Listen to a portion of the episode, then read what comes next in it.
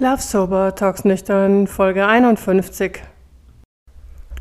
Hallo und herzlich willkommen in meinem Love Sober Podcast Inspiration für ein Leben ohne Alkohol. Ich bin Christiane Hartl und dein Gastgeber in der heutigen Episode. Ich bin ausgebildeter The Naked Mind Coach nach der Methode von Annie Grace und Flugbegleiterin bei einer großen deutschen Airline. Das heißt, ich habe zwei Traumberufe, die ich wirklich über alles liebe. In meinem Podcast möchte ich mich mit Menschen unterhalten, die es geschafft haben, dem Alkohol Adios zu sagen und jetzt glücklich und frei sind. Ich möchte von ihnen erfahren, was sie gemacht haben, um auf die andere Seite zu gelangen. Außerdem möchte ich allen Menschen auf der Welt zeigen, wie schön ein Leben ohne Alkohol ist. Ich möchte inspirieren, motivieren und unterstützen. Aber jetzt wünsche ich dir erstmal viel Spaß mit der heutigen Folge.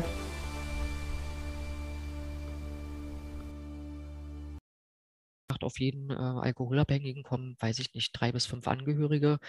Ja. Äh, und da sind natürlich auch Geschwister dabei. Also es, es, es gibt einfach eine Menge. Und äh, wie es meinem Bruder jetzt geht, das weiß ich gerade nicht, weil wir momentan keinen Kontakt haben. Das mhm. kann sich auch wieder ändern. Es gab einfach eine Phase zwischen uns beiden als Geschwistern, wo ich gesagt habe, jetzt tut mir der Kontakt selber nicht gut. Ähm, wir lassen das jetzt mal.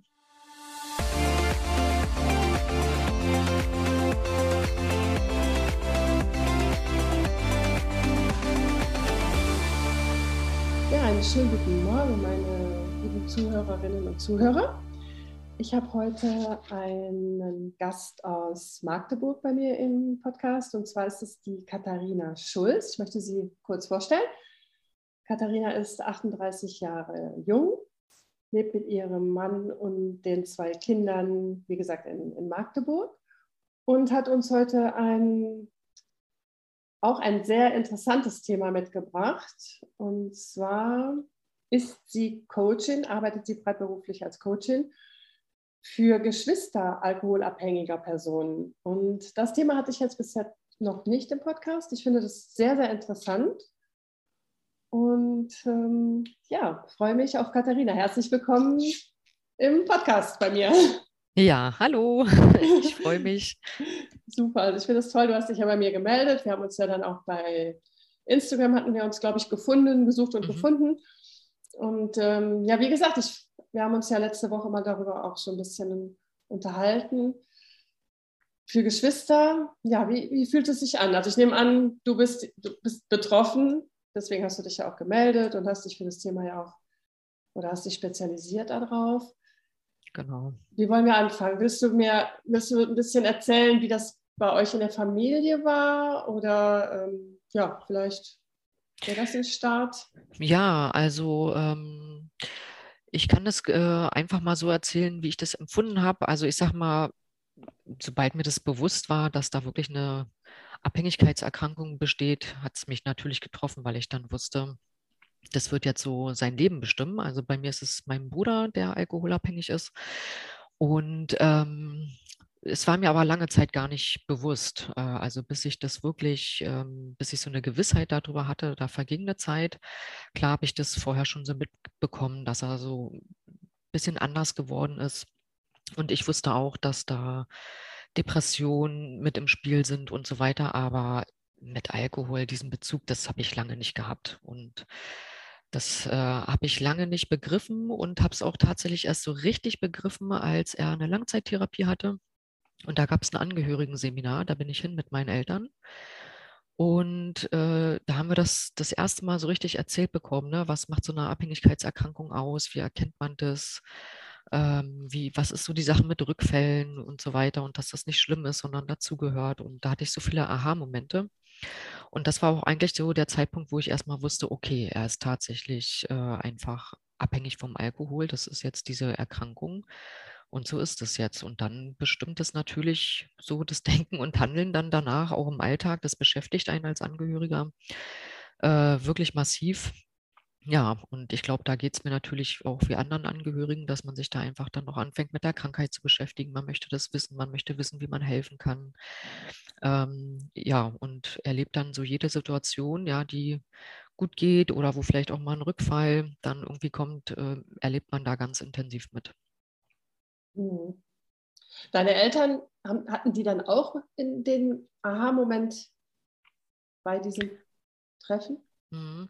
Also ich glaube, die haben das vorher schon irgendwie für sich äh, anders einsortiert. Ähm, ich hatte da nämlich mal, irgendwann hatten wir mal drüber gesprochen, wo ich gesagt habe, ja, dass, dass es mir dort so richtig bewusst wurde. Und äh, da sagte meine Mutti dann aber auch so, ja, na, das war alles schon vorher klar. Und, und da war ich so ein bisschen überrascht. Ich glaube, ich habe da wirklich mh, mm, immer noch so gedacht, vielleicht ist er in einer schwierigen Lebensphase ja. Ne, so, ähm, ich denke mal, dass meine Eltern das vorher schon irgendwie anders für sich einsortiert haben. Ähm, mhm. Genau.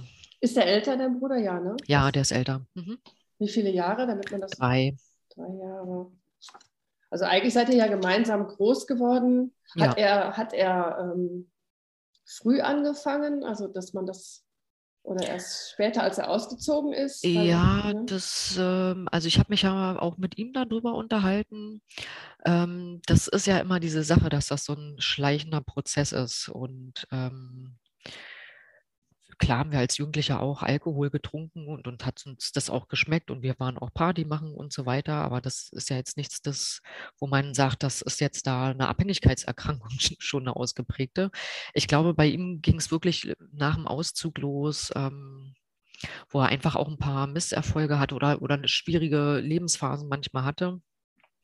Und dass das da so angefangen hat. So, also ich denke mal, so hat er das doch damals erzählt, dass das äh, dann eher losging, dass es so eine Gewöhnung wurde, so mit dem Feierabendbierchen und so. Ne? Mhm.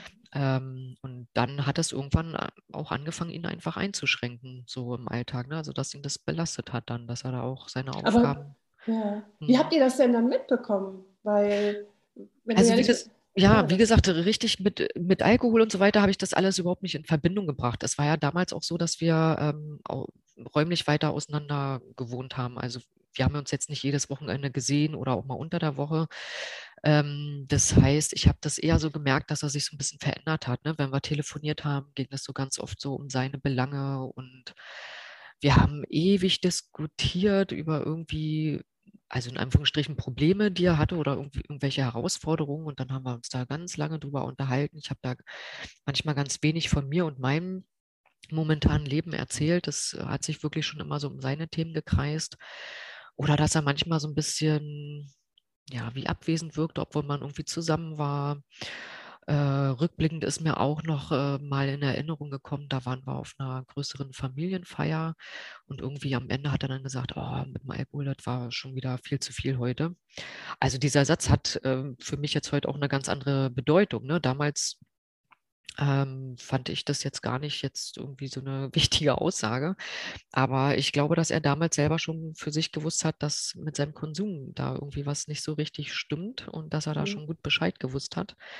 Ja, und ich habe es, also was heißt merken? Ich habe andere Sachen einfach gemerkt und festgestellt, aber ich hatte keine Verbindung dazu, dass das was äh, mit dem Alkoholkonsum zu tun hat. Hm. Und wie ist seine aktuelle Situation? Weil ich, ich will jetzt so ein bisschen, wie bist du auf das Thema dann weitergestoßen, dass du gesagt hast, du willst dich äh, selbstständig machen, du willst da weiter ja auch anderen Betroffenen eben helfen. Ne? Mhm. In, weil wir haben ja auch vorhin noch mal ganz kurz das angerissen, das ist ja eine super Belastung für die Familie. Und ich glaube, ich weiß jetzt nicht, wie viele Familien es in Deutschland gibt, die vielleicht jemanden haben, jemanden kennen, selbst betroffen sind.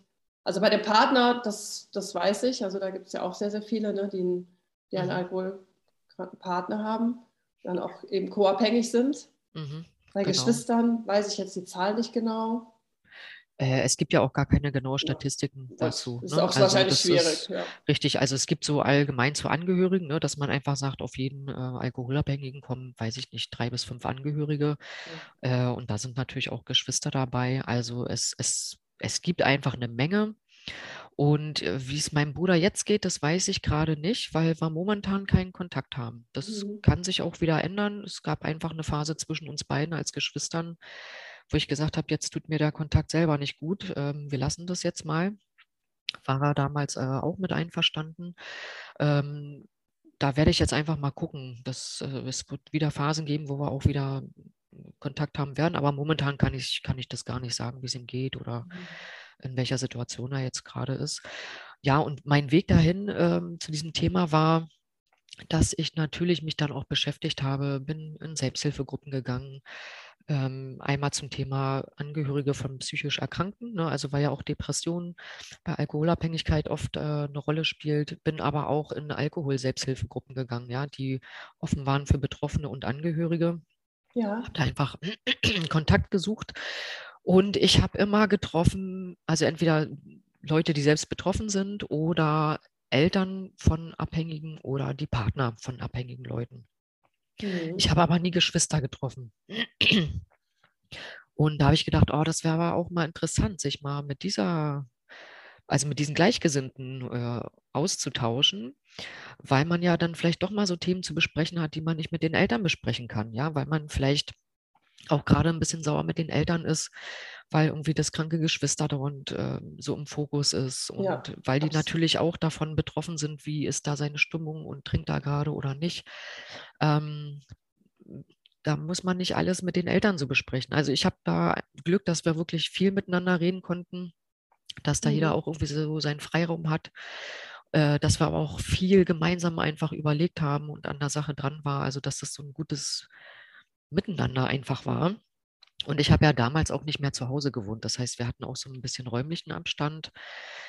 Und ich weiß es von vielen anderen Geschwistern, die noch zu Hause leben, dass da auch die Dynamik manchmal anders ist. Ja, ähm, und wenn du als Geschwister noch zu Hause lebst, da vielleicht auch abhängig bist von manchen Sachen oder einfach auch noch näher an dieser Atmosphäre stehst und ständig dran bist, ähm, ist das auch noch mal was anderes. Und gerade da könnte ich mir auch vorstellen, würde es einfach mal gut tun, sich mit Gleichgesinnten auszutauschen. Und das war eigentlich mein Weg dahin, dass ich gesagt habe, Mensch, ich bin noch nie irgendwie auf irgendein Hilfsangebot gestoßen im Rahmen dieser Selbsthilfe ähm, wo es jetzt explizit nur für Geschwister ist. Die stehen vielleicht manchmal auch irgendwo im Flyer an fünfter Stelle erwähnt oder sie tragen im Titel, dass es für Eltern und Geschwister ist, aber faktisch habe ich da nie jemanden getroffen. Ja. Und deshalb finde ich das so gut, einfach mal wirklich explizit nur diese Gruppe anzusprechen. Äh, und ich habe es ja selbst erlebt, so, ne, das, was das halt so bedeutet. Und ja, bin da einfach offen für alle die, die in der gleichen Situation sind, denen da einfach eine Möglichkeit, eine Möglichkeit zu geben, sich auszutauschen, Rat zu suchen, sich auch über die Krankheit zu informieren und auch einfach dran zu arbeiten, wie möchte ich eigentlich, dass, dass sich meine eigene Situation entwickelt, wie möchte ich mich da in diesem ganzen Gefe äh, Familiengefüge so einrichten, dass es mir auch damit gut geht und ich mich gleichzeitig auch mit dieser ja, Situation regelmäßig auseinandersetzen kann.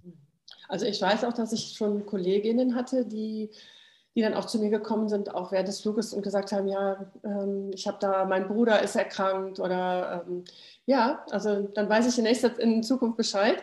Ich dann auch gesagt habe, ähm, ja, also ich habe ihr dann auch entsprechende Tipps gegeben, schenk ihr vielleicht, schenk ihr vielleicht mal das Buch oder mhm.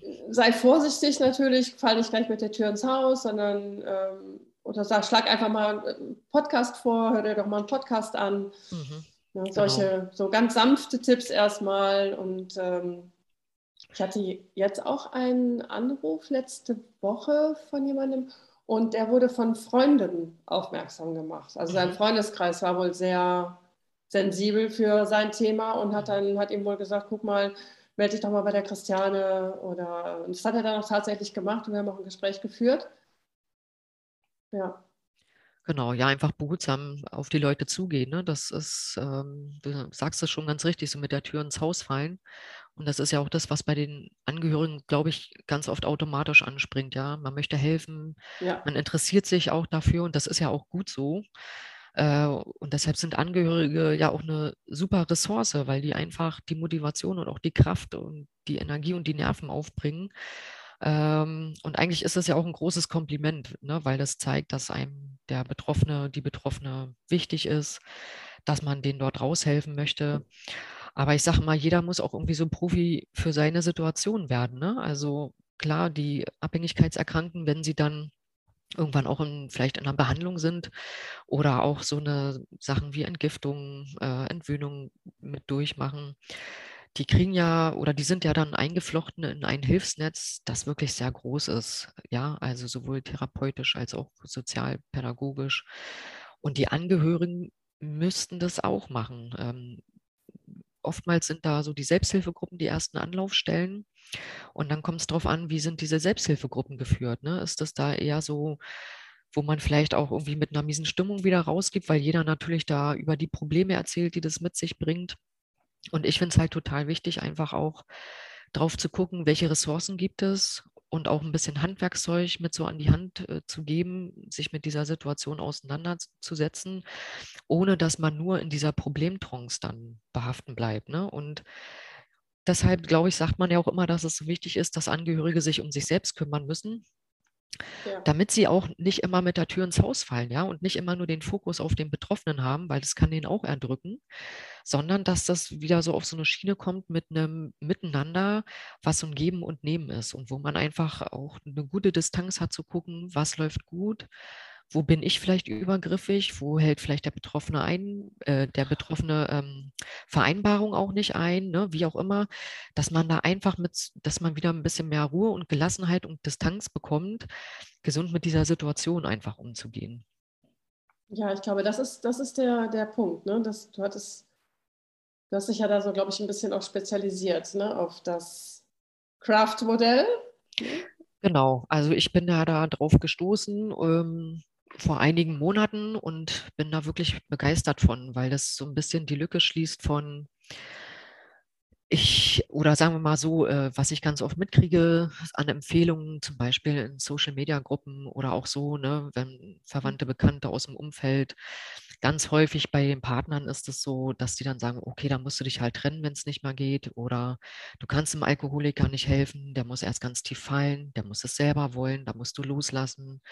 Hilfe durch Nichthilfe, ja, das sind so diese Schlagworte. Und ich weiß, dass Angehörige, vor allem wenn die frisch mit dieser Situation äh, konfrontiert sind, das überhaupt nicht leisten können, einfach. Ja, also logisch kann man das vielleicht nachvollziehen, aber emotional, gerade wenn man auch helfen möchte, wenn man auch sich mit dieser Situation beschäftigen möchte, ist genau das, sich also von diesem Betroffenen abzuwenden oder sich zu trennen, überhaupt nicht möglich.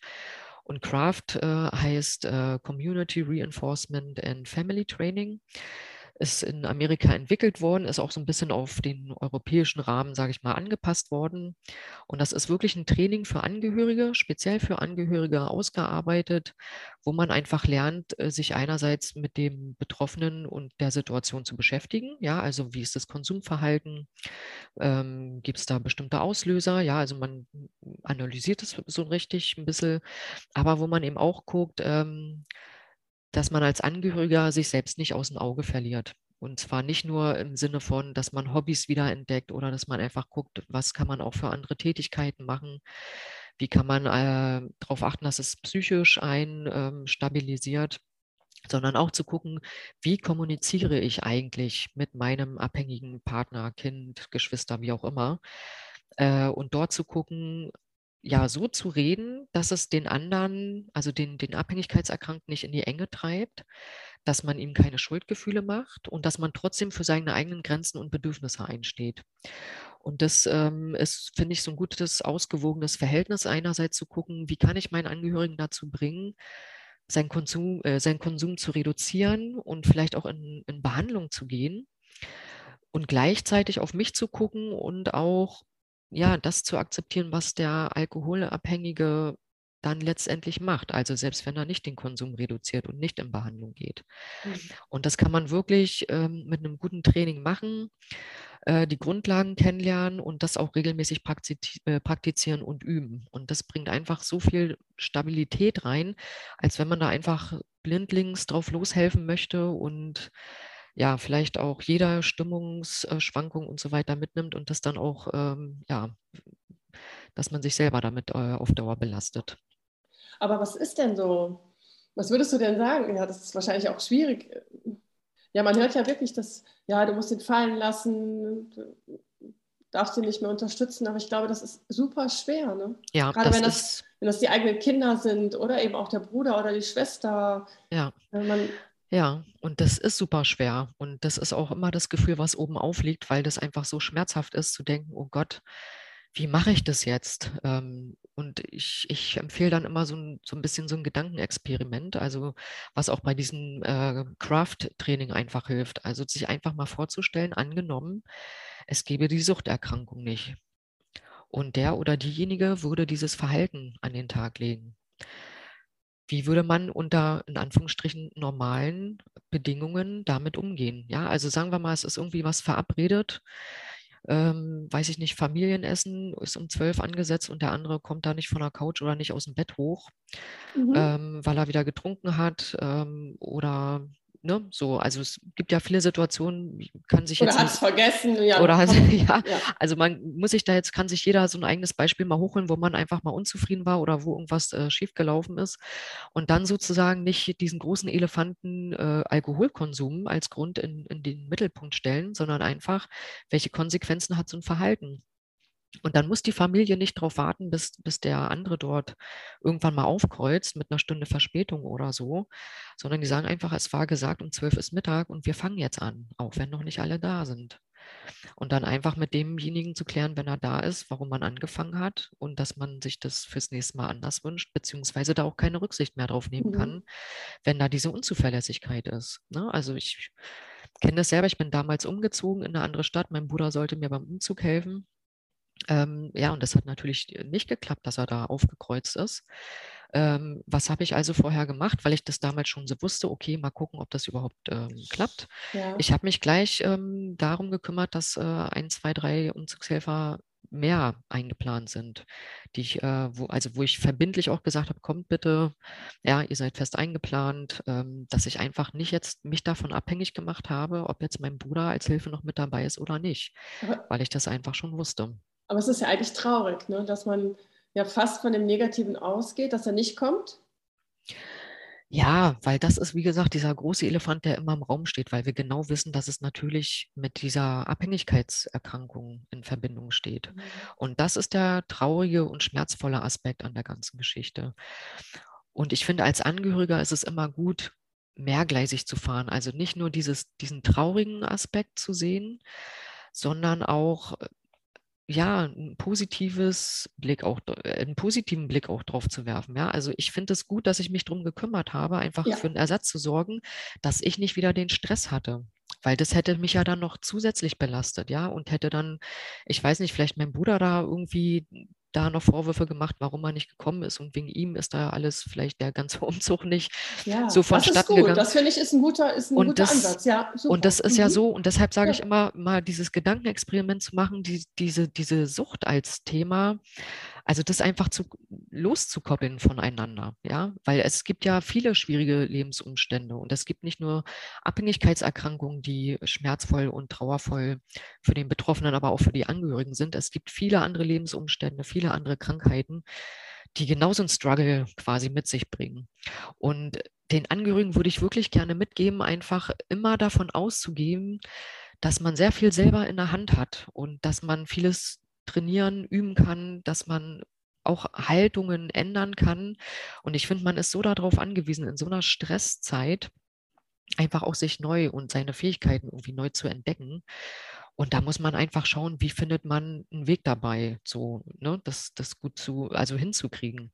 Und diese Gedankenexperimente, die finde ich, sind immer ganz gut, damit man eben nicht nur diesen einen Fokus hat, dass es schlimm ist, äh, ne, sondern dass man einfach gucken, und wie gehe ich zusätzlich jetzt noch damit um?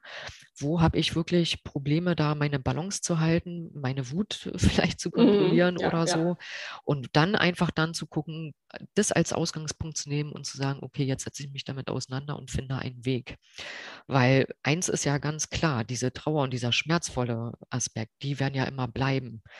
Das ist ja nichts, was man, selbst wenn ich jetzt mein Verhalten ändere, mir gegenüber, dem, dem Betroffenen gegenüber, das ist ja trotzdem das, was bleibt. Und nur wenn ich jetzt äh, anders umgehe mit der Situation, dann dient es immer nur für etwas anderes, nämlich dass ich einfach nicht selber zu tief in den Strudel gerate, dass ich äh, lerne, besser zu kommunizieren oder mit dem Angehörigen dort umzugehen.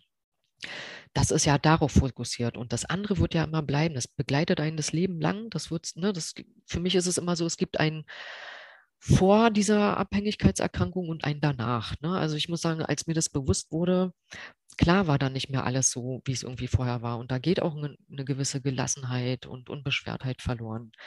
Ähm, aber ich muss mir auch regelmäßig einfach äh, in Erinnerung rufen, dass es nur ein Aspekt meines Lebens ist und ich darf das andere nicht aus den Augen verlieren. Und da kann ich mich wirklich, das ist das, wo man ja auch Einfluss drauf hat, da kann ich mich drum kümmern, da kann ich was üben, da kann ich mich äh, mit auseinandersetzen. Und das andere, ja, ist halt auch eine Baustelle. Da geht es dann eher so ums Annehmen, um sich trösten, um sich trösten zu lassen und da einfach mitzuschwingen. Ne? Also es Angehörige sind immer so in der Situation, dass viele Sachen einfach parallel laufen. Und je nachdem, welcher Ball da jetzt gerade im Vordergrund ist, den, den muss ich dann halt mal mehr oder mal weniger handeln. Hm. Ich finde, das, ist, das Thema ist wirklich sehr, sehr speziell. Auch, ja, wie erzählt man auch im Freundeskreis, ne, dass man, wenn die vielleicht fragen, ja, wie geht es deinem Bruder? Und du denkst vielleicht, ja. oh, jetzt fragt die schon wieder. Ähm, ja. Hat man das, vielleicht hast du das auch jahrelang totgeschwiegen? Nein, also auf keinen Fall. Also das ist auch der Tipp, den ich weitergehen kann. Ähm, entweder gar nicht drüber reden, wenn man weiß, man kann da irgendwie nicht so mit umgehen oder es ist einem ja aus irgendwelchen Gründen einfach nicht möglich. Aber ich war da von Anfang an offen mit. Also auch wenn ich ehemalige Schulkameraden getroffen habe oder irgendwie Freundes, Verwandtenkreis. Äh, ich habe da von Anfang an das so benannt, was es ist ähm, mhm. Und ich habe nie die Erfahrung gemacht, dass da, ja, oder das wäre ja mal interessant äh, zu erfahren, wovor Angehörige da Angst haben. Ne? Das, oftmals ist es ja so, diese Scham- oder Schuldgefühle, ja, die, die, die, die von Grund auf irgendwie so automatisch haben, ähm, habe ich nie gehabt und bin da auch immer offensiv mit umgegangen einfach. Und ich habe Gott sei Dank die Erfahrung nicht gemacht, dass da komische Kommentare kamen oder, also ich habe kann jetzt von keiner negativen Erfahrung da irgendwie berichten.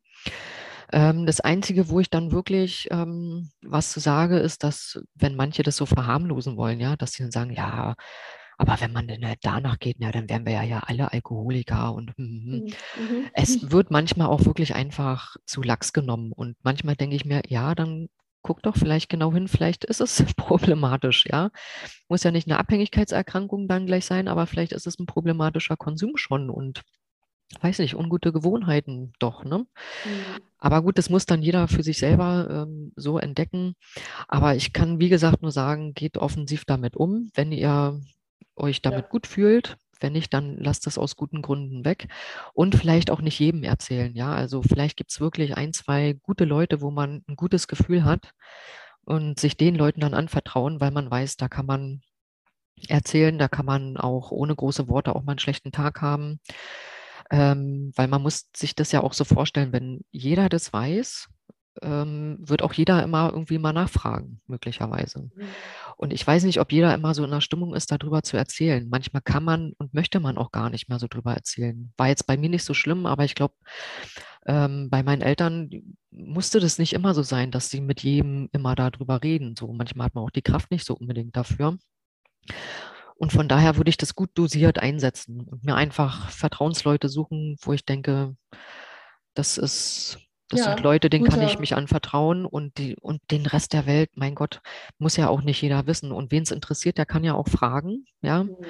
ich glaube, dass viele auch irgendwie was merken und jeder kann ja jetzt auch mal überlegen, wie selbstverständlich ist das eigentlich in unserem Alltag, wenn ich merke, es geht vielleicht jemand nicht gut oder ich weiß, dass da irgendwie eine Krankheit jetzt mal unabhängig von Alkohol, kann ja auch irgendwas anderes sein, dass da irgendwie was in der Familie ist. Wer ist denn so offen und ehrlich und spricht einfach mal drauf an und fragt, ob man, ja, ob, ob derjenige drüber reden möchte oder ob das eigentlich stimmt, was man hört oder, oder, oder. Viele kommen, glaube ich, gar nicht auf einen zu, obwohl sie wissen, dass irgendwie was ist. Und deshalb ist es auch gut, es für sich selber gut dosiert einzusetzen und sich einfach auf die Leute zu konzentrieren, ja, die das aushalten, die auch ein Interesse dran haben, weil das wird der Kreis sein, auch für viele Monate und Jahre später, mit denen man darüber erzählen kann. Und andere müssen es dann auch nicht sein. Und das ist ja auch gut so. Ja. Aber das ist jetzt auch nochmal, jetzt dadurch, das, was du gerade gesagt hast, ist mir noch ein Aspekt gekommen. Was würdest du denn Was würdest du denn machen, wenn du das erfährst, dass jemand ein Problem haben könnte? Würdest du den ansprechen? Soll man den ansprechen? Ähm, ja, das, genau. Ich würde es einfach von abhängig machen. Erstmal, wie bin ich mit der Person? Ja, also wenn es jetzt wirklich ein nahestehender, ein guter Freund ist, wie auch immer, wo ich auch eine Beziehungsbasis habe, eine gute, da glaube ich, hätte ich überhaupt gar keine Scheu, das anzusprechen, weil da finde ich, gehört das einfach zu einer Freundschaft oder so einer guten Beziehung, einer guten Bindung dazu, dass man das auch ansprechen darf. Weil das hat ja nichts damit zu tun, dass man jemanden bloßstellen will oder irgendwie schaden möchte, hm, sondern das ist dann einfach eine Sorge. Und ich sage mal, als Angehöriger von Alkoholkranken hat man ja auch so ein bisschen einen Wissensvorsprung. Und manchmal fallen uns ja einfach Sachen auf, die anderen nicht auffallen. Und das hat ja einfach damit zu tun, dass wir viel mehr Wissen über diese Krankheit haben, ähm, ja, als Leute, die damit noch nicht so in Verbindung gekommen sind oder sich damit noch nicht näher beschäftigt haben.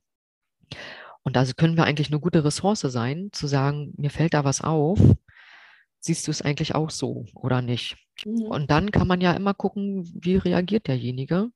Und wenn ich schon merke, da kommt mir ein Schwall Widerstand entgegen, dann kann ich das ja auch gut nehmen. Dann weiß ich, okay, da entweder trifft es nicht zu, habe ich mich geirrt, ist ja auch okay, oder einfach zu sagen, okay, dann einfach mal abwarten, wie sich das entwickelt.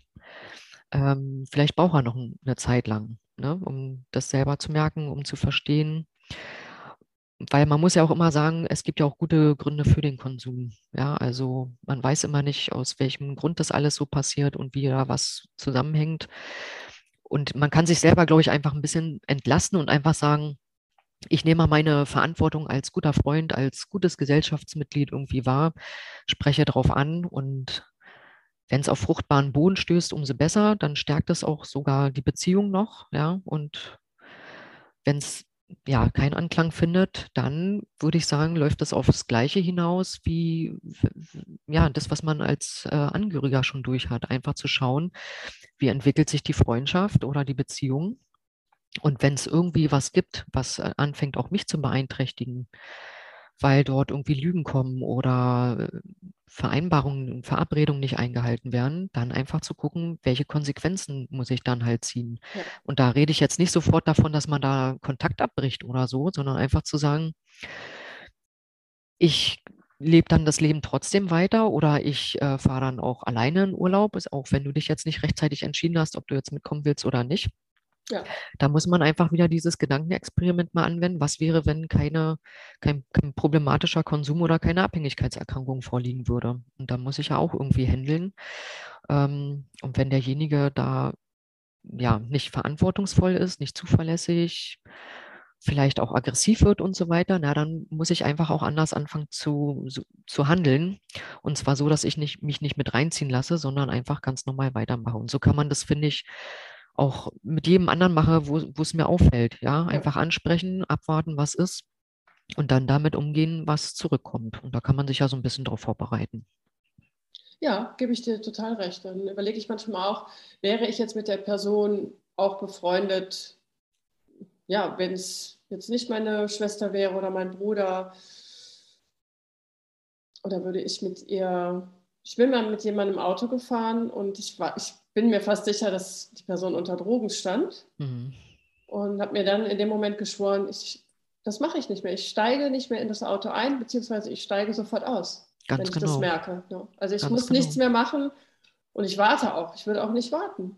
Wenn derjenige nicht zur verabredeten Zeit da ist, ich bin sehr pünktlich und das erwarte ich von meinem, also mein Freundeskreis, die, die kennen mich und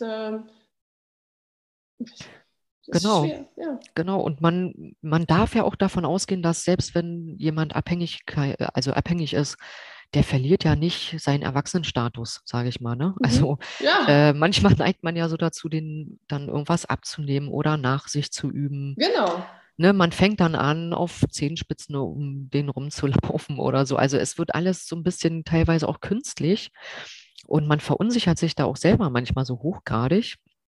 Und auch das ist wieder so eine Sache, wo man einfach das auch lernen kann, cool zu bleiben, sage ich jetzt mal, und nicht irgendwie anfangen muss, irgendwie künstlich was zu machen, was man vorher auch nicht gemacht hätte oder was man bei keinem machen würde, der zum Beispiel nicht äh, abhängig ist. Ne? Also man muss einfach auch gucken, dass diese Menschen auch einfach noch die Menschen sind, die sie sind äh, und dass man die auch gerne so behandeln darf. Ja, da verliert jetzt keiner seinen seinen Erwachsenenstatus und man kann nach wie vor so mit denen umgehen, wie es äh, normal auch der Fall wäre. Aber dadurch, dass dieser Elefant dann im Raum steht, ähm, setzt das so Mechanismen in Gang, die da manche Sachen einfach irgendwie manchmal so automatisch aushebeln. Ich finde das, Katharina, ich finde das so schwierig. Wir können jetzt einfach nur mal, so, ich nehme jetzt mal ein Beispiel, so, wir sind jetzt in der Familie und es ist wirklich eine Person, also sie wohnen alle noch unter einem Dach und ähm, alle drei, also drei sind völlig entspannt und gechillt und das Zusammenleben ist perfekt. Mhm. Und die vierte Person, man wacht morgens auf und ist schon abhängig. Wie ist die vierte Person? Wie kommt die heute in die Küche? Strahlend oder darf man Guten Morgen sagen und kriegt gleich eine patzige Antwort? Mhm. Gar nicht jetzt mal auf Alkohol bezogen. Mhm. Kann auch ein anderes, kann auch eine andere Erkrankung sein.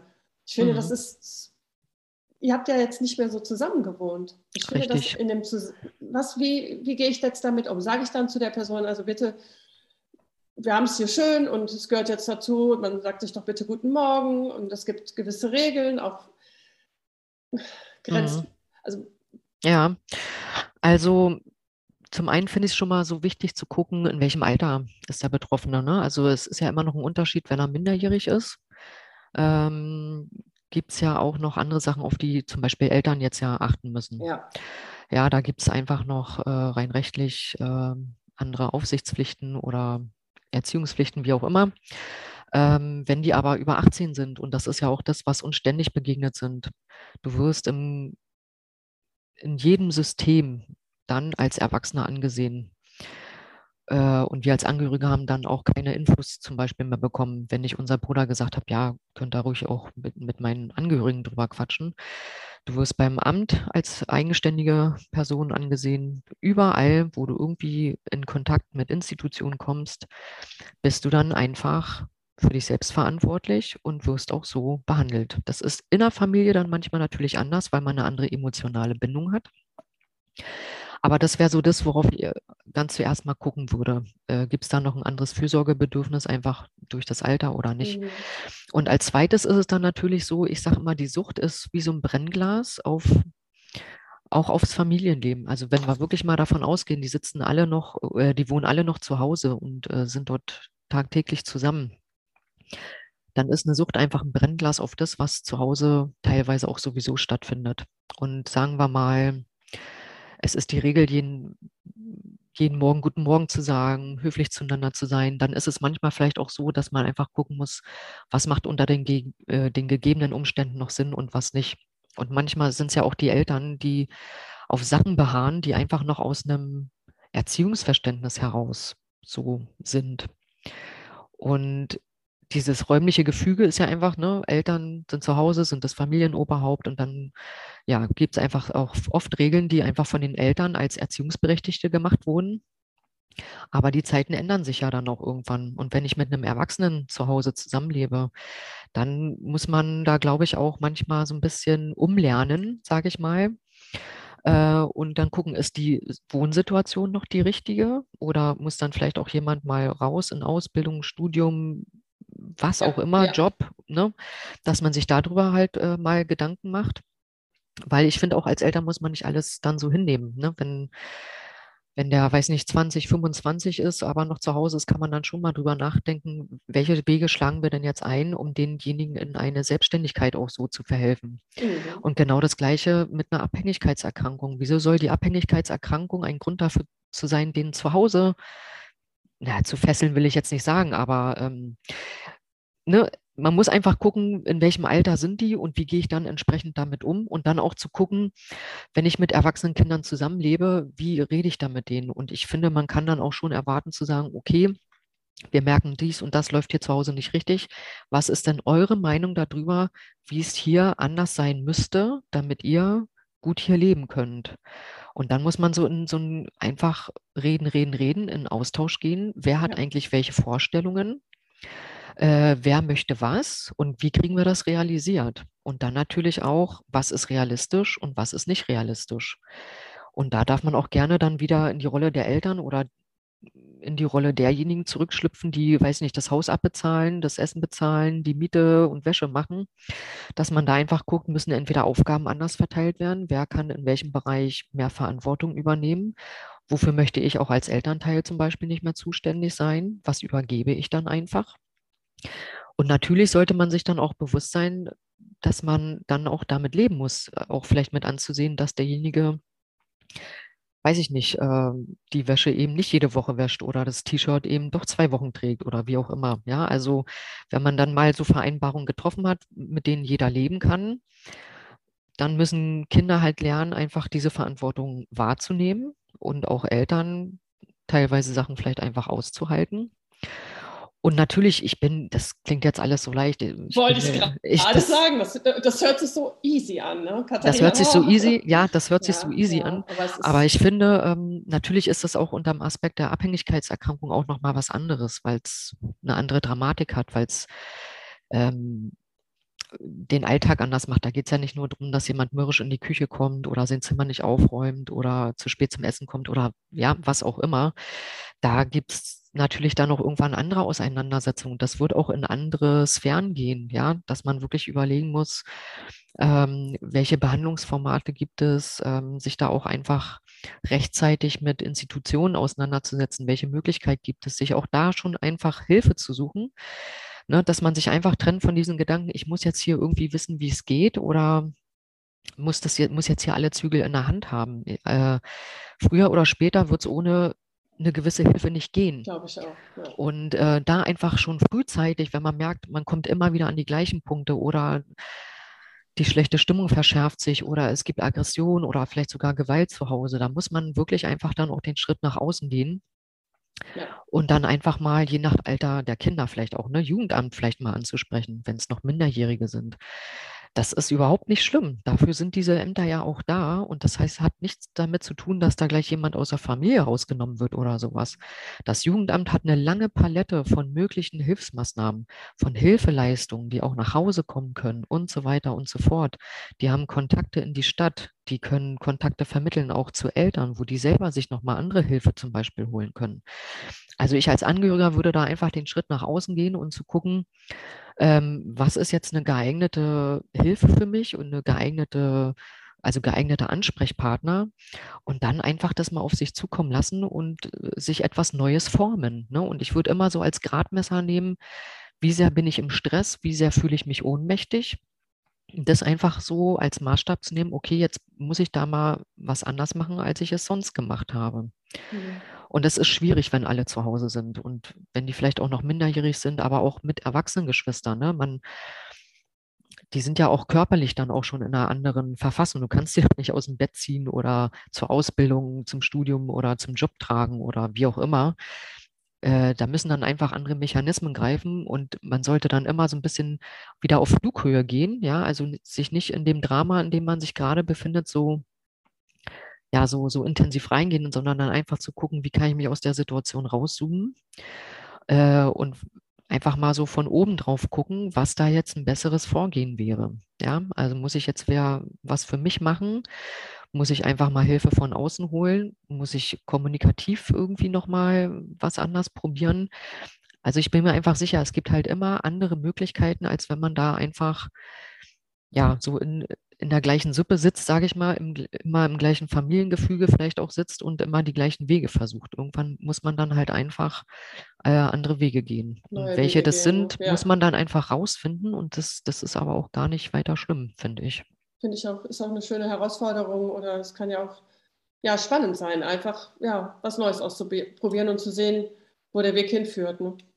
Genau. Und man muss sich auch immer so fragen, ist das, was ich bisher gemacht habe, zielführend gewesen oder nicht? Mhm. Ähm, und wenn nicht, dann darf man das doch auch ändern. Dann ist es doch allemal besser, ähm, andere Wege auszuprobieren, als sich über Jahre vielleicht immer in den gleichen Schlaufen zu bewegen. Das, ja. Da verlieren ja alle ihre Energie bei. Und wenn man sich dann mal fragt, was hat es mir gebracht und wenn ich dann sage, seit Monaten ist es immer das gleiche Ergebnis, ja, dann ne, Mut zur Verzweiflung, sage ich dann immer. Äh, man darf dann auch mal verzweifeln. Manchmal ist das dann so der Punkt, der dann aber wieder so eine Tür zu was anderem öffnet, weil erst dann die Bereitschaft dann manchmal auch da ist. Ja. ja. Vielleicht muss man wirklich erst wirklich tief fallen, um dann ja auch aufzuwachen und ins Handeln zu kommen dann auch. Ne? Genau, auch als Angehöriger manchmal, und das ist ja bei vielen wirklich oftmals dieser Punkt, dass einfach die Energie aufgebraucht ist, dass irgendwie kein richtiger Weg mehr gesehen wird. Äh, und das sind ja meistens die Punkte, wo Angehörige dann auch selber psychische Hilfe in Anspruch nehmen, indem sie sich einen Psychologen, einen Therapeuten, mhm. eine Selbsthilfegruppe suchen, was auch immer. Ähm, es ist halt nur schade, dass es dann so an diesen Punkt kommen muss. Ja, und meiner Meinung nach ist es besser, einfach vorher schon einfach was anders zu machen. Es zeigen sich immer Wege auf. Hm, man muss es halt machen. Das ist so die größte Herausforderung, manchmal einfach diesen Schritt zu gehen. Aber vielleicht ist es so bei uns auch, dass man alles alleine, dass man irgendwie immer noch so in den Köpfen hat, man muss es alleine schaffen. Oder ja. man macht sich auch, ähm, man macht sich auch Vorwürfe. Ne? Mhm. Gerade als Eltern, dann denkt man ja, ein Geschwister ist ein Sohn oder der Sohn ist top und problemlos und warum, was habe ich bei der Tochter oder bei dem Sohn falsch gemacht? Ja, genau. Diese Fragen, wo man dann wirklich sagt, ja, verstehe genau. ich, verstehe ich nicht. Ne?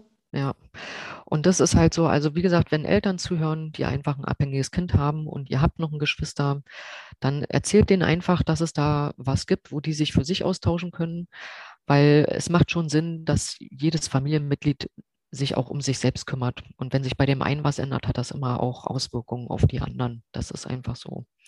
Und Geschwister können auch eine große Ressource sein, einfach auch für die Familie, gerade wenn sie vielleicht auch nicht mehr zu Hause wohnen oder auch nicht mehr so nah an der Situation dran sind. Ähm, die können da auch genauso gut einen Beitrag zu leisten und die sind da auch oftmals bereit zu. Ähm, und für Eltern gibt es ja auch zahlreiche Hilfen. Die haben auch viele Anstellen, die abhängig sind da auch sowieso, das Netzwerk ist ja wirklich super ausgebaut. Und das ist so die Empfehlung, dass jeder sich da um sich selbst kümmern darf äh, und Auswirkungen wird es immer haben. Und das ist eigentlich ganz gut. Und was mich auch so ne, weil, weil du sagst, man macht sich da Vorwürfe oder man ist da irgendwie schuldbehaftet. Ich reg mich immer darüber auf, ähm, dass diese Themen auch immer noch so als Tabuthemen gehandelt werden. So, oh ja. ich, ich spreche auf meiner Seite auch überhaupt nicht von Tabu. Auf meinem Instagram-Kanal wird dieses Wort auch nicht fallen, es sei denn, ich thematisiere dieses Thema halt mal explizit. ja, ja, ja. Aber ich würde nie damit einsteigen zu sagen, oh, das ist ja heutzutage mit Alkohol und mit Angehörigen, das ist ja alles immer noch so ein Tabu. Mich regt das immer so auf, weil ein Tabu ist auch immer was gesellschaftlich Gemachtes. Und wenn ich mich äh, überall hinsetze und von Tabus rede und das immer wieder damit verbinde, dass Alkohol und so weiter, dass das alles Tabus sind, na, dann bleiben die auch Tabus, ja. Man müsste da einfach mal anfangen, anders drüber zu reden. Und äh, deshalb lasse ich sowas auch konsequent einfach weg, weil ich das auch gar nicht erst auf diese Schiene bringen möchte.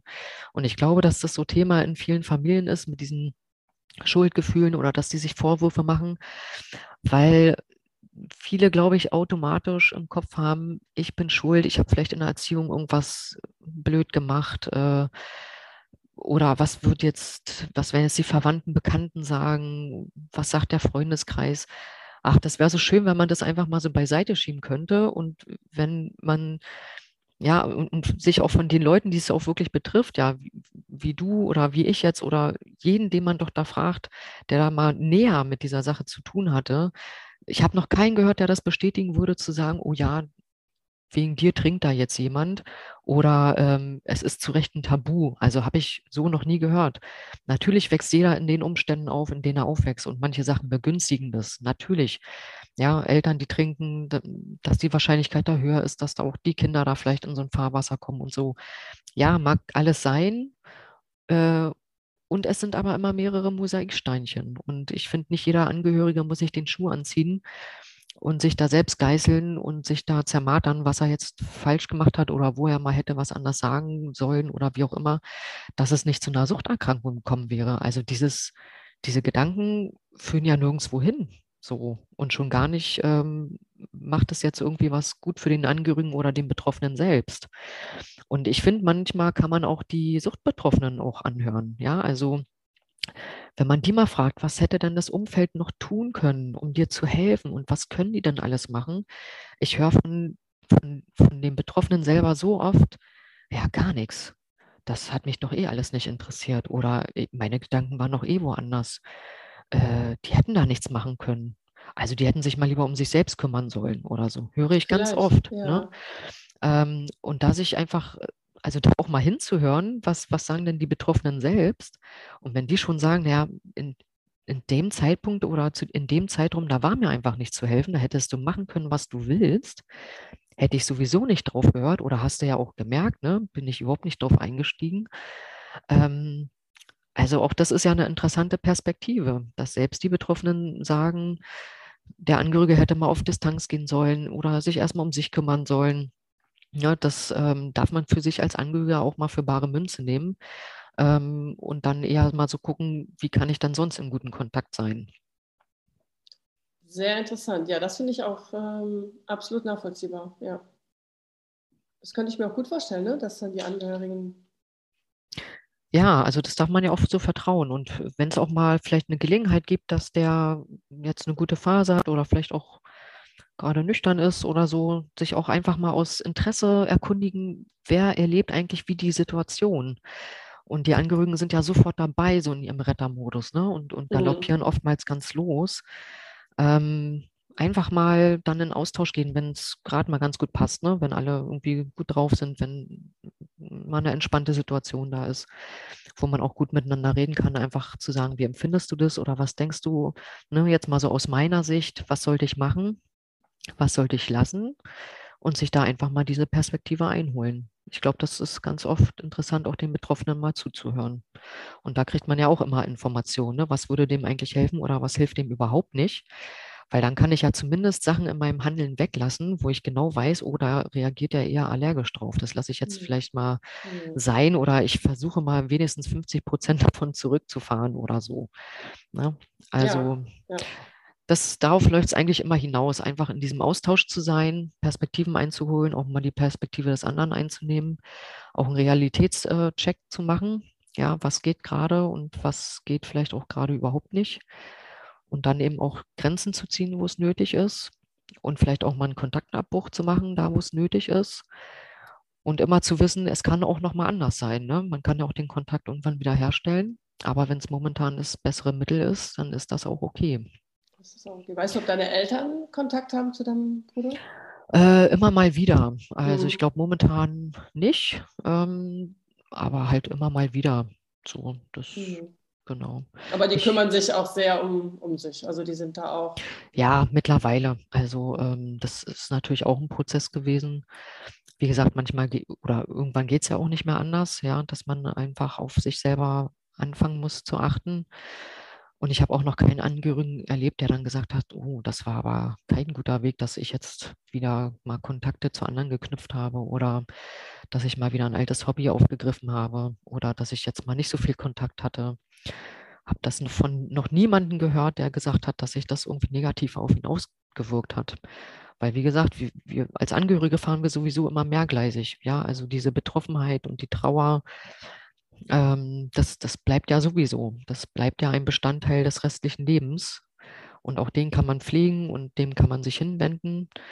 Und man muss sich dem anderen auch hinwenden. Ja, alles, was mich sonst als Person ausmacht, ist ja auch noch da. Und damit ja. ist keinem geholfen, wenn ich selber da auch noch irgendwie nur noch im Strudel abwärts bin. Das, ja. ja. Das hast du schön gesagt. Ja, wenn ich mich selber aufgebe, ne, für, also ich darf mich selber nicht aus dem Auge genau. verlieren. Genau, mhm. weil irgendwann gibt es ja vielleicht auch mal wieder bessere Zeiten und da möchte man ja auch fit sein äh, und stark genug sein, auch vielleicht für den Kontakt oder gemeinsame Unternehmungen äh, oder sich auch vorzubereiten, falls mal wieder eine, eine etwas schlimmere Phase kommt, ähm, dass man da immer ja nicht auf ein Zahnfleisch kriegt, weil dann wird es ja noch schlimmer und so hüllt man sich selber immer mehr aus. Auf jeden genau. Fall. Super, ich, achso, ja. ich wollte gerade so ein bisschen so zum Abschluss kommen. Genau, ich nur noch einen Aspekt, weil es mir gerade so einfällt, gerne, äh, genau, gerne. Zu, zu den Geschwistern nochmal separat, weil ich auch manchmal gefragt werde, ja, warum jetzt genau Geschwister? Also einen Punkt hatte ich ja gesagt, dass die eine gute Ressource sein können. Und ähm, ja, warum auch noch Geschwister? Wichtig finde ich dabei auch immer noch mal zu gucken, in welcher Lebensphase stecken die in Anführungsstrichen gesunden Geschwister eigentlich. Ähm, und das ist ja gerade so, wenn man noch zu Hause wohnt, ja, oder ähm, die Geschwister sind alle auch noch in der Entwicklungsphase. Also die Eltern in der Regel sind ja einfach große Erwachsene, sage ich jetzt mal. Die haben auch ihr Leben sozusagen schon auf Beine gestellt und auf Schienen gestellt, die sind relativ eingefahren. Bei Geschwistern ist das anders. Einerseits der Betroffene natürlich, der steckt in einer gewissen Lebensphase, aber auch die gesunden Geschwister. Und wenn die in ihren 20er, 30ern, 40ern sind, dann sind da einfach noch ähm, andere Themen im Hintergrund. Ne? Also ich habe zum Beispiel in der Zeit äh, unsere zwei Kinder bekommen. Ähm, das ist nochmal was anderes, weil man da vielleicht auch die Eltern auch ganz gerne nochmal als ähm, ja, Ressource Großeltern irgendwie anfragen möchte. Oder wenn die zu Hause noch mal wohnen, in ihren 20ern sind, ja, in der Berufsorientierung vielleicht sind oder irgendwie kurz vorm Schulabschluss stehen. Ich finde, da müssen Eltern einfach den Fokus auch teilweise weg vom abhängigen Kind nehmen und auf das gesunde Kind richten, weil die nicht alle funktionieren trotzdem so weiter, ja, weil manche funktionieren ja gerade deshalb so weiter, weil sie nicht noch zusätzlich irgendwie Stress oder Herausforderungen machen möchten. Aber da muss man einfach gucken, in welcher Entwicklungsphase stecken die auch und die einfach dabei zu begleiten, ähm, ja, dass die ihren Weg dort finden und da die Begleitung von den Eltern auch haben, die es dann auch noch braucht. Und wenn die sich da komplett für das abhängige Geschwister, Geschwister da aufbrauchen, Mhm. bedeutet es gleichzeitig eine ungute Entwicklung für das gesunde Geschwister, weil da dann einfach irgendwas fehlt. Manche machen auch so ihren Weg, das ist ja keine Frage. Aber ich kenne schon auch ähm, Geschwister, die dann einfach gesagt haben, die haben dann irgendwann später psychologische Hilfe gebraucht, weil die einfach so eine, ja, so Folgesachen einfach damit rausgenommen haben, die denen selber gar nicht bewusst waren. Ja, die hatten dann Schwierigkeiten, Kontakt zu knüpfen in Ausbildung oder Studium, weil die dann auch verunsichert waren oder weil das denen einfach so hinterhergehangen hat. Erzählen die jetzt auch über die, die, die äh, Situation zu Hause, über ihr Geschwister, ja oder nein? Die gehen dann mit so viel Gedankenwirrwarr dann weiter und wenn das nicht gut begleitet ist oder wenn auch zum Beispiel nicht in der Familie darüber gesprochen wird, was ganz schlimm ist, äh, dann hat das einfach Folgeschäden. Und da, dazu, also das nur noch mal als Appell, sowohl für die Geschwister als auch für die Eltern. Kümmert euch einfach drum, bleibt im Kontakt, weil die gesunden Geschwister sind da auch mitten in der Entwicklung und in der Aufwachsphase drin, die genauso Aufmerksamkeit verdient hat. Genau, das einfach nochmal so als Abschlussappell. Sehr gut, aber jetzt fiel mir auch ganz spontan noch was ein. War das mhm. bei euch auch zum Beispiel, wenn, wenn, du dich, wenn du dich mit deinen Eltern getroffen hast oder wenn ihr telefoniert habt, dass dann immer eine der ersten Fragen war, wie geht es, ich sage jetzt mal, Michael? Ja. Ja, also das ist immer Thema. So. Ja, also ja. Ähm, selbst wenn man so ein bisschen einfach normal über andere Sachen redet, irgendwann kommt Aber immer die Frage, die Frage ne? äh, hattest du mal Kontakt mit ihm? Hast du was gehört? Ja wie geht es äh, ihm oder ihr dann? Ja. Das kommt immer, das ist immer Bestandteil und auch da würde ich einfach sagen, wenn es dir als Geschwister irgendwie auf den Senkel geht, auch wir müssen lernen, das dann anzusprechen und zu sagen, ich möchte darüber gerade nicht reden oder könnten wir mal ein Gespräch machen, wo es nicht darum geht, ne? muss man sich aktiv dann auch einfordern. Ne? Das, das darf man ruhig machen. Wenn es einem damit gerade besser geht, auf jeden Fall. Und ähm, wir haben das auch eine Zeit lang so gemacht, dass auch mein Papa und ich zum Beispiel mehr darüber geredet haben, weil meine Mutter dann zwischendurch gesagt hat, ich will das alles momentan gar, will ich mich noch nicht mal mehr drüber unterhalten. Super. Das haben wir dann auch respektiert und dann ja. habe ich eher mit meinem Papa, weil uns war das so wichtig oder wir hatten da irgendwie Interesse. Mhm. Und es muss nicht immer jeder gleich beteiligt sein, weil jeder ist auch wirklich mit unterschiedlichen Kräften zu unterschiedlichen Zeiten dabei. Man darf, finde ich, nie davon ausgehen, dass sich das irgendwie immer gleich anfühlen wird. Es, es wird immer irgendwie anders sein. Mal kann man drüber reden, mal nicht. Mal möchte man sich damit beschäftigen, mal nicht. Mal kann man mit anderen auch darüber ganz offen und ehrlich reden. Manchmal möchte man es auch nicht. Ähm, und es ist ja auch immer so, ne, immer wenn irgendwas mit dem Geschwister ist, irgendwie ein Anruf hat ja dann manchmal auch schon gereicht, wo dann irgendwie die Atmosphäre zu Hause dann wieder gedämpft war. Schon war das Thema auch wieder irgendwie präsent man muss da einfach irgendwie mit surfen, sage ich ja. immer. Ähm, und deshalb ist auch dieses, diese kontinuierliche Auseinandersetzung, finde ich ganz wichtig, äh, damit man auch immer wieder vorbereitet ist, damit man ähnliche Situationen erkennen kann und dafür sich einfach weiß, okay, damals hat mir geholfen, damit so und so umzugehen, versuche ich jetzt wieder. Man muss da einfach seinen Weg für finden, weil es wird immer wieder andere Situationen geben, andere Diskussionsanlässe und das hört ja nicht auf. Ne? Es sei denn, es läuft gut und der Abhängige ist dann irgendwie stabil. Das schaffen ja auch einige wirklich auch über Jahre, dass das irgendwie gut funktioniert. Aber ich sage mal gerade für Familien, wo das nicht so ist, ne, wo es so ein Auf und Ab ist, ähm, gerade die brauchen noch mehr Hilfe und Auseinandersetzungen, dass sie das einfach besser lernen können, mit diesen wechselnden Situationen umzugehen. Weil Thema ist es sowieso immer. Fantastisch. Oder wer jetzt zugehört hat und ähm, sich betroffen fühlt, kontaktiert dich und findet dich wo? Genau, also einmal auf Instagram. Der Kanal heißt Sucht in Familie mit Unterstrichen einfach geschrieben ähm, oder auf meiner Internetseite www.sucht-in-familie.de. Ähm, ja, und mich einfach kontaktieren. Wie gesagt, ich habe ein Spezialangebot nur für Geschwister, weil mir das ja einfach aus meiner eigenen Geschichte heraus ganz wichtig ist, dass die einen eigenen Raum für sich haben. Ich mache aber auch dieses äh, Training nach dem Craft-Modell. Das ist für alle Angehörigen offen.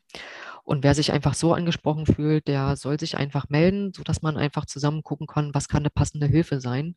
Mir ist es lieber wichtig, wenn die Angehörigen sich kümmern und sich informieren, ähm, als dass sie irgendwie gar nicht aktiv werden. Und wer da einfach Bedarf hat, soll sich melden, dass man zusammen schauen kann, was macht da Situation, äh, was macht da Sinn in der jeweiligen Situation.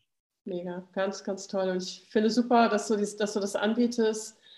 Ja, dass du heute mein, mein Gast warst und das vorgestellt hast und das so toll geschildert. Ja, wir machen einfach Mut, geht raus, genau. kümmert euch um euch, sucht euch Hilfe. Man muss es wirklich nicht alleine machen. Man muss Richtig. nicht alleine gehen. Genau. Ja, ja. ja vielen Dank. Hat ja. mir Spaß gemacht. mir auch, Katharina. danke dir. Ja, danke. Vielen Dank.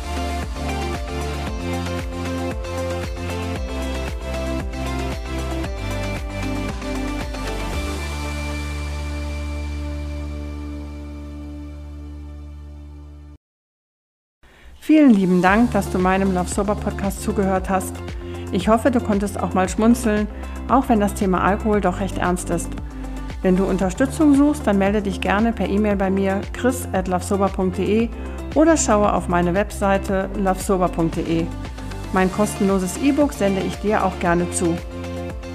Wenn du gerne Gast in meinem Podcast sein möchtest, dann schreibe mir einfach eine E-Mail. Ich freue mich sehr auf deine Geschichte. So und alle Infos zu der heutigen Folge findest du auch in den Show Notes. Und bitte unterstütze mich und bewerte den Love Sober Podcast bei Spotify und bei iTunes. Das wäre fantastisch. Vielen lieben Dank. Jetzt sage ich aber erstmal Tschüss bis nächsten Sonntag. Alles Liebe, deine Chris. Und ganz wichtig, unterschätze niemals die Kraft, die in einem Neuanfang steckt.